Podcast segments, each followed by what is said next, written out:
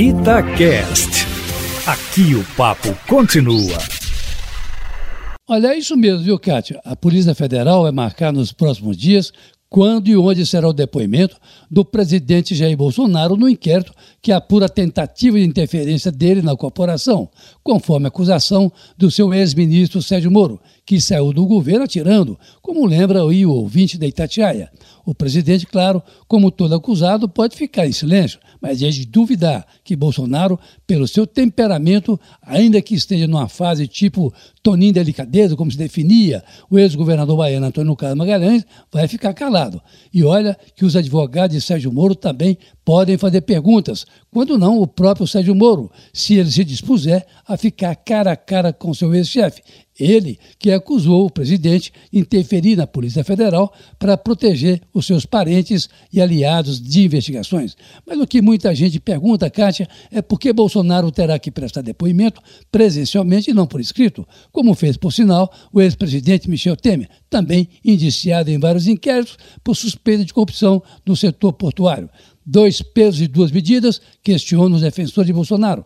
Pois bem, Kátia, ao que se sabe hoje, foi o próprio ministro Edson Fachin quem abriu esse precedente eh, a Michel Temer, porque à época nem o Ministério Público nem outros investigados no processo tiveram interesse em que o depoimento fosse presencial. Já no caso de Bolsonaro, Celso de Mello entendeu que era importante dar aos advogados de Sérgio Moro o direito de questionar o presidente, já que o ex-juiz também é investigado nesse inquérito. Ou seja, desde o ano de 2000, que altas autoridades devem prestar depoimento presencialmente, como determinou Celso de Mello, porque, na verdade, Bolsonaro não é testemunha, mas acusado nesse caso. E foi nessa condição que o ministro Celso de Mello mandou que ele prestasse depoimento aos federais, que agora vão marcar dia e hora para o depoimento.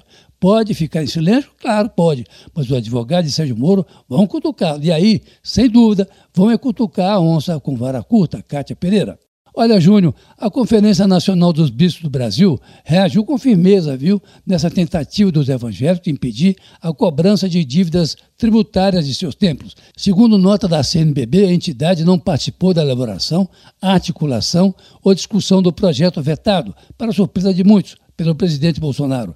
Para a CNBB, um tema tão complexo como o tratamento tributário das organizações religiosas não pode ser discutido de modo incidental e praticamente silencioso, sob o risco de surgir interesses particulares que maculem a própria discussão, Diz aí o trecho do comunicado da entidade assinado por Dom Valmor Oliveira de Azevedo, arcebispo de Belo Horizonte e presidente da CNBB. O projeto aprovado pelo Congresso e vetado parcialmente pelo presidente da República foi defendido da tribuna pelo deputado Davi Soares, do Democratas de São Paulo, e filho do pastor R.R. Soares, fundador da Igreja Internacional da Graça de Deus. Se não fosse vetado, por recomendação do ministro da Economia, daria aí uma facada de mais de um bilhão de reais nos cofres públicos. Dois aspectos chamam a atenção, Júnior, nesse projeto. Primeiro, a exceção do PSOL, Todos os partidos votaram pela sua aprovação. Segundo, o presidente da República, no entanto, disse que se ele estivesse no plenário, votaria pela derrubada do seu próprio veto, de olho claro aí no apoio da bancada evangélica ao seu projeto de reeleição. Seria o caso típico de um veto derrubado pela virtude da fé, Kátia e Júnior. Olha, não saia às ruas sem máscaras. Evite aglomerações. Esse vírus pega e costuma matar, viu? Caso Lindenberg para a Rádio Itatiaia.